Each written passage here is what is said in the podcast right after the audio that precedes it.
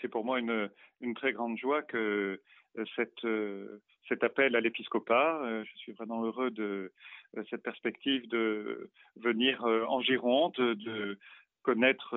ce diocèse dans lequel je suis allé, mais vraiment, je ne peux pas dire que je le connaisse, et particulièrement de, faire connaissance des, prêtres, des diacres, des laïcs en mission ecclésiale, et puis euh, tous ceux et toutes celles qui euh, annoncent l'Évangile en Gironde. Je suis quand même venu euh, en Gironde et à Bordeaux plusieurs fois, hein, mais j'ai hâte de, mieux connaître, et oui, le fait de retrouver Monseigneur Ricard, pour moi, c'est une grande joie aussi,